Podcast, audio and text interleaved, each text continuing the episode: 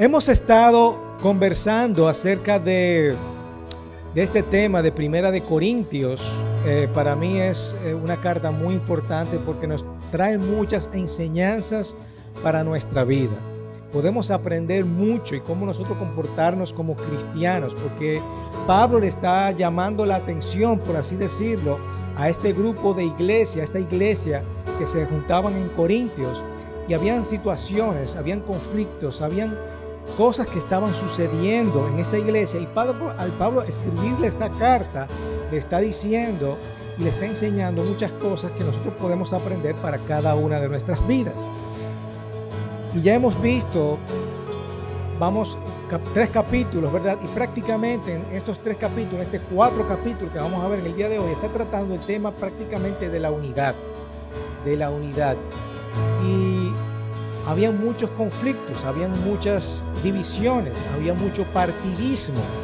Y Pablo trata este tema y dentro de este tema detalla muchas cosas en que nosotros podemos aprender. Pero ya en el día de hoy le pone como un punto final a este tema. Fíjense, muchas personas son arrogantes y orgullosas cuando se trata de juzgar a otros. Muchas personas son arrogantes y orgullosas cuando se trata de juzgar a otras personas. Fíjense, muchas personas, vuelvo y repito, son arrogantes, son arrogantes, causando división por causa de simpatizar con un liderazgo específico. ¿Por qué? Porque tú estás buscando simpatía con un líder que a ti te agrada y tú comienzas a juzgar el otro. Ay, no, este es mejor que fulano. Ay, no, mira, Mengano me gusta más. Déjenme decirle, muchos de ustedes saben eh, que yo fui estudiante de intercambio y al principio cuando yo llegué a la casa, eh, los primeros domingos comenzamos a buscar iglesia. En dos meses fuimos como a de cuatro a cinco iglesias, si mal no me recuerdo. Y nos cambiábamos de iglesia simplemente porque no le gustaba cómo predicaba el pastor. En una recuerdo que yo estaba en medio del papá y de la mamá, ¿verdad? Y ellos me pasaron una nota y en la nota le leí, decía, demasiado alto queriendo decir que el pastor hablaba demasiado alto. y yo dije, ay no, ya no vamos a cambiar de iglesia otra vez. Pero es así, vivimos juzgando a la persona y principalmente a estas personas que están sirviendo a Dios. Comenzamos a juzgar de una forma u otra. Y ustedes me han juzgado a mí, yo lo sé. Han juzgado a cada persona que se ha parado aquí, porque es nuestra naturaleza.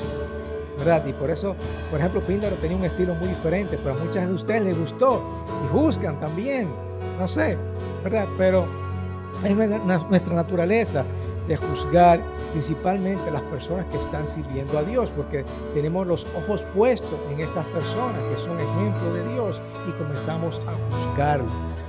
Y eso, ¿qué pasa? Que eso te convierte en una persona orgullosa, en una persona arrogante. ¿Ok? Cuando juzgas, eres arrogante y eres orgulloso. ¿Y qué significa arrogante? ¿Qué significa arrogante?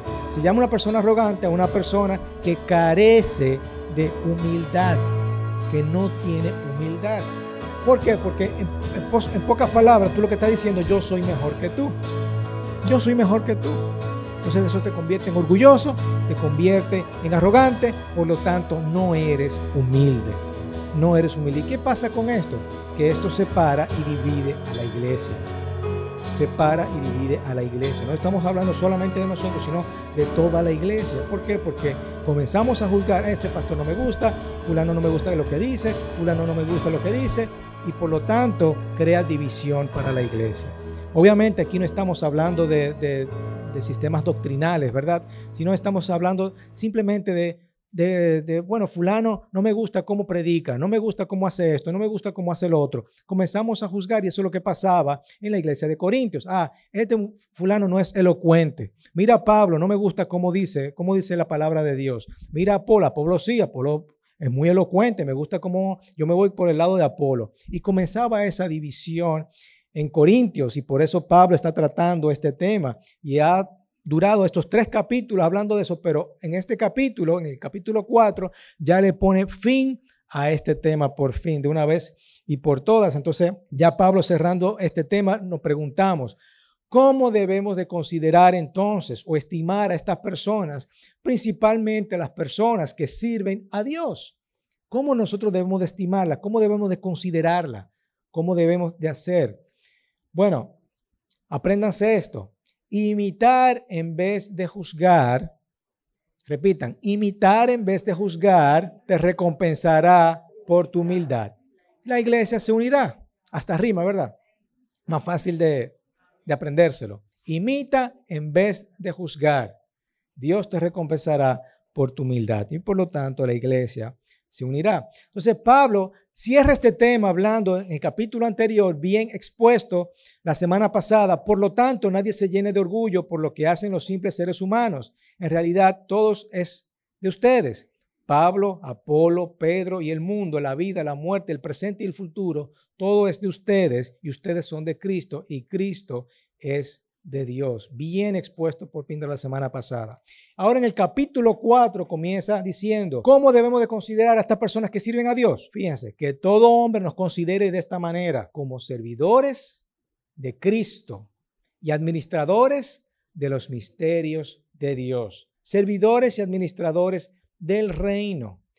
Fíjense una cosa, todas las personas que sirven a Dios genuinamente, ¿verdad? Hablando la palabra de Dios, todas las personas que sirven a Dios pertenecen al reino de Dios. Y tenemos que tener esta mentalidad de reino. Esta persona está sirviendo al mismo Dios, al mismo reino de Dios. Por lo tanto, yo no soy nadie para juzgar a esta persona.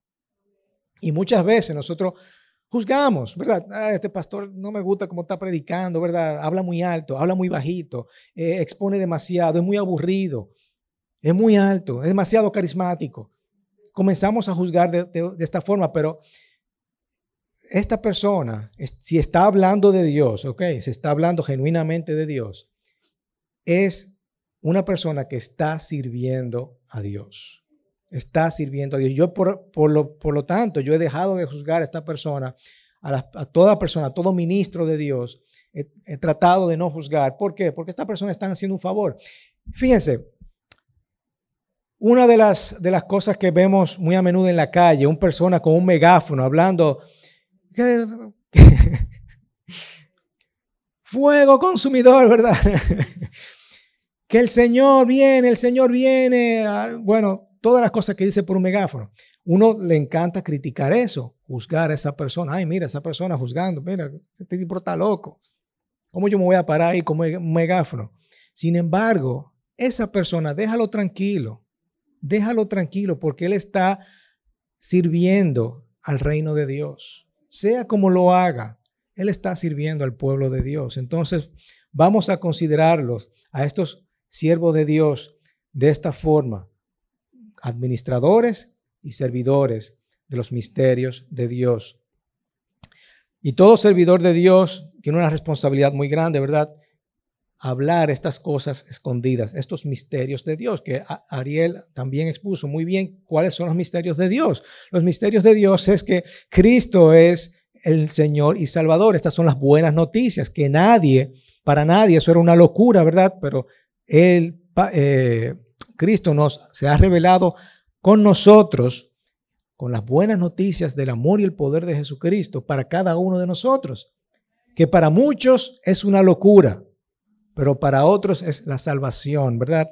Esas son las buenas noticias, esos son los misterios de Dios. Y cuando hablo de también, fíjense bien, cuando estoy hablando de ser servidores y administradores de los misterios de Dios, también incluye a ustedes, porque nosotros tenemos una gran comisión que es ir y hacer discípulos a todas las naciones. Y eso me incluye a mí y te incluye también a ti, porque tú también eres parte de esta gran comisión. No le hablamos de Dios a otras personas, Claro que sí. Por lo tanto, cada uno de nosotros hemos de ser servidores y buenos administradores de las cosas de Dios.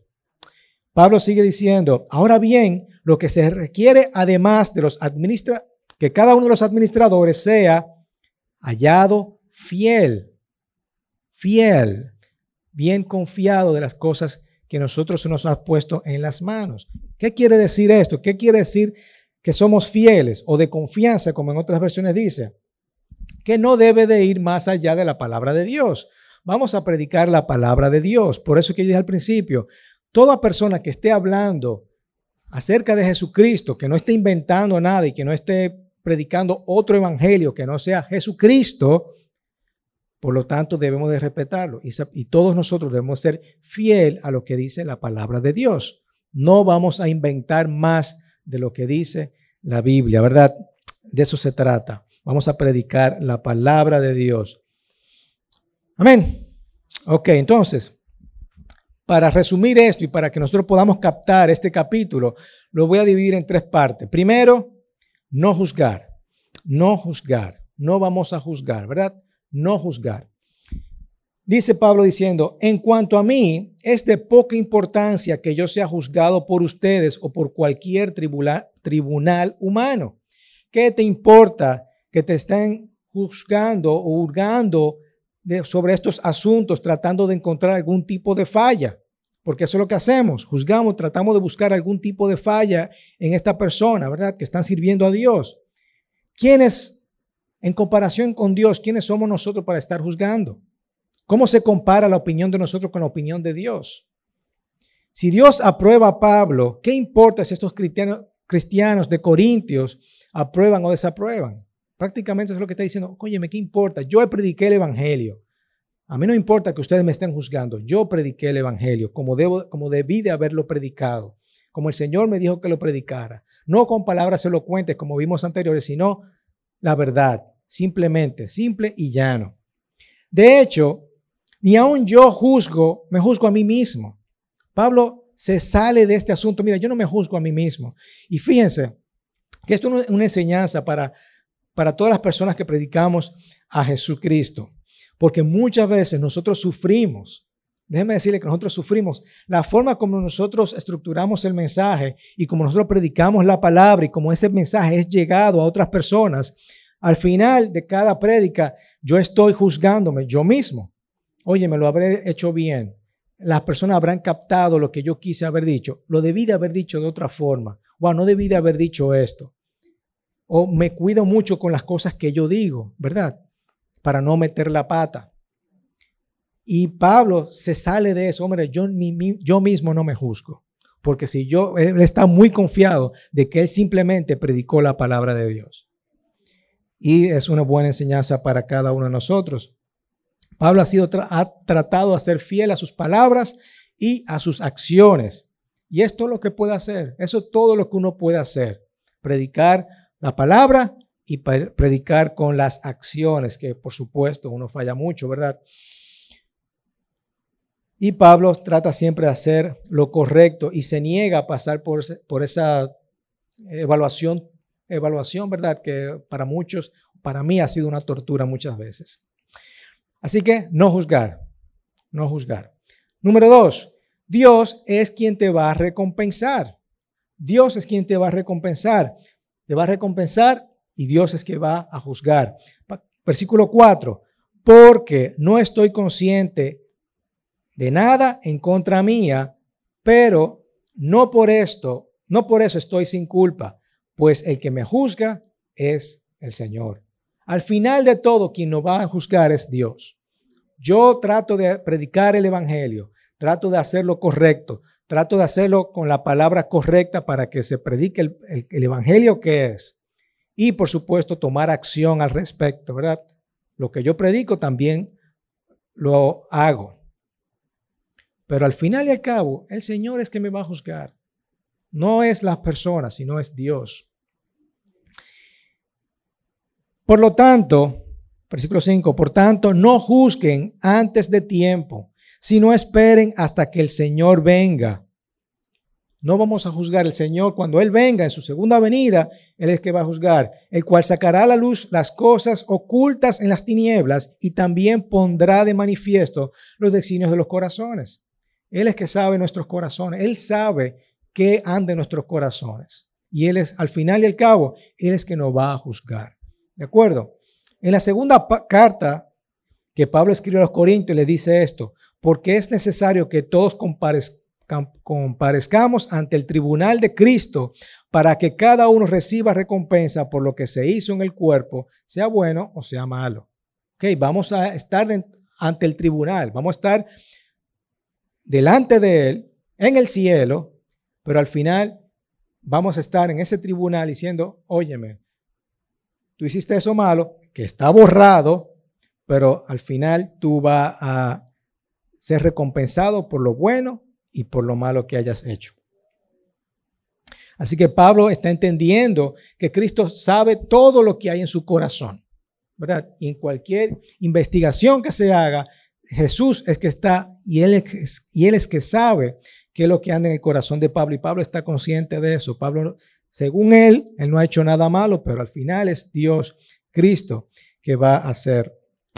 Dice, sigue diciendo, entonces cada uno recibirá de parte de Dios la alabanza que le corresponda. Dios es que te va a recompensar. Dios es que te va a alabar. Dios es que te va a decir, bien hecho, siervo bueno y fiel. Bien hecho. Es Dios quien te va a recompensar al final. Dios es que te va a dar esa alabanza. No son los hombres, no son las personas que te van a decir, ay, lo hiciste bien, predicaste bien. No, eso no, a Pablo no le importa. A uno no le debe importar. A ti no te debe importar. Cuando yo comencé a, a hablar el evangelio a otras personas, yo tenía miedo, ¿verdad?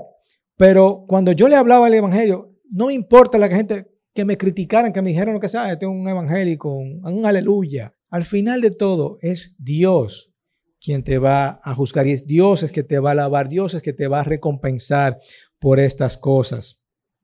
Así que vamos a dejar el juicio a Dios y cuando hacemos esto, cuando no juzgamos, cuando dejamos que el Señor es que tome el control sobre eso, dejamos de ser orgullosos, dejamos de ser arrogantes y eso nos convierte en personas más humildes. ¿Ok? Lo tercero es imitar el buen ejemplo. Vamos a imitar el buen ejemplo. Yo sé que hay personas allá predicando el Evangelio que ponen malos ejemplos porque lo que predican no lo actúan, ¿verdad? Y vemos cosas terribles que han sucedido. Y hemos visto, recientemente tuvimos un caso aquí en República Dominicana de pastores que predicaban el Evangelio, sin embargo, bueno, yo no sé si hicieron lo bueno y lo malo, no, sé si hicieron bueno o malo, pero fueron acusados de, de, algo malo y por lo tanto ese ejemplo yo no lo voy a imitar. ¿Ok? Pero debemos imitar el buen ejemplo. Versículo 6. He hablado de Apolo y de mí mismo para que aprendan de qué? De nuestro ejemplo. Lo que significa el dicho, no hay que hacer ni decir más de lo que dice la Biblia. Eso es clave, ¿verdad? No hay que decir más de ahí. Lo que yo dije al principio, ser administradores de los misterios de Dios. Eso es eso. Eso es ser fiel. Ser fiel, hallado fiel. No predicar más de lo que dice la Biblia. Simplemente predicar exactamente lo que dice la palabra de Dios. Así que no anden presumiendo de que un servidor de Dios es mejor que otro. No hay nada que lo haga a ustedes más importante que otros. Todo lo que tienen lo han recibido de Dios y todo se debe a Él. ¿Por qué presumen? Como si ustedes solos lo hubieran conseguido. En pocas palabras, no sean orgullosos, no juzguen, no tomen partidismo, no se dividan. Procura, procura eh, tener en autoestima a tu hermano más que lo que está sucediendo, ¿verdad? preocúpate más por el hermano. Así que Pablo reprende todo esto con, un poco de ironía. Fíjense lo que dice el versículo 8. Ustedes tienen ahora todo lo que desean, ya son ricos y actúan como reyes, como si no necesitaran de nosotros. ¿Por qué? Porque están siendo orgullosos, están siendo arrogantes, porque están diciendo, óyeme, si yo estoy juzgando es porque yo soy más mejor que tú, ¿verdad? Entonces Pablo irónicamente le está diciendo, no, ya ustedes son ricos, ya ustedes actúan mejor que nosotros. Ojalá que de veras fueran reyes, así nosotros podríamos reinar junto con ustedes. Pero me parece que a nosotros, los apóstoles, Dios nos ha dejado en último lugar, porque a ustedes lo puso de primero, ¿verdad? Parecemos prisioneros condenados a muerte. Somos el reír del mundo entero y hasta de los ángeles por obedecer a Cristo. La gente nos considera tontos. En cambio, gracias a Cristo, a ustedes lo consideran sabios. Nosotros somos los débiles y ustedes, ustedes los fuertes. A ustedes los respetan y a nosotros no. Ahora mismo tenemos hambre y sed, andamos casi desnudos, La gente nos maltrata y no tenemos ni dónde dormir. Pablo estaba regado, ¿verdad? estaba incómodo. Y eso, y eso me pone a pensar, ¿verdad? Otra vez, estoy juzgando lo que, lo que la comparación de Pablo de lo que eran los apóstoles de aquel tiempo con los apóstoles de hoy, ¿verdad? Muy diferente a lo que vemos los apóstoles de hoy. Qué pena da eso. Ahora mismo tenemos hambre y sed y andamos casi desnudos, la gente nos maltrata y no tenemos dónde dormir. Sigo, nos cansamos trabajando con nuestras manos. Bendecimos a los que nos insultan. Eso es como deben ser los apóstoles, ¿verdad? Cuando sufrimos, lo soportamos con paciencia. Cuando hablan mal de nosotros, contestamos con palabras amables. Ese debe ser el ejemplo. Ese es el ejemplo que nosotros debemos de seguir. Bendecir cuando nos insultan. Sufrir, tener paciencia cuando sufrimos. Y cuando hablan mal de nosotros, contestamos con palabras amables. Hasta ahora se nos ha tratado como si fuéramos la basura del mundo. ¿Ok? Pablo está diciendo esto no para avergonzarlos, sino como una advertencia y con, con, una, con esta ironía los reprende, ¿verdad? Ustedes se creen gran cosa y que ustedes se creen elocuentes y que ustedes se creen sabios y hablan con palabras rebuscadas y que miren nuestro ejemplo, mejor imítalo, mejor imita nuestro ejemplo. Bendecimos en vez de insultar, soportamos con paciencia al sufrir, hablamos amablemente cuando nos insultan. Así que para repasar un poquito, Vemos, no juzgues, Dios es quien juzga y quien te recompensa por tu humildad. Imita el buen ejemplo. Es decir, muchas personas son arrogantes y orgullosas cuando se trata de juzgar a otros. Por lo tanto, esto divide y separa al pueblo de Dios. Ahora bien, importante esto, esta es la clave. Cuando consideras, cuando estimas, cuando imitas a las personas que sirven a Dios como servidores y administradores fieles, Dios te va a resaltar por tu humildad y va a mantener la unidad aquí en la iglesia. Amén. Así que, como dije ahorita, imita en vez de juzgar, Dios te recompensará por tu humildad. La iglesia se unirá. Amén. Continúa para ya concluir en los últimos capítulos capítulo 14, versículo 14, dice, no les escribo esto para avergonzarlos, al contrario, lo, que les quiero es darle el qué? Una enseñanza, una enseñanza. Pues los amo como si fueran mis hijos. ¿Verdad? Dios disciplina a quien ama.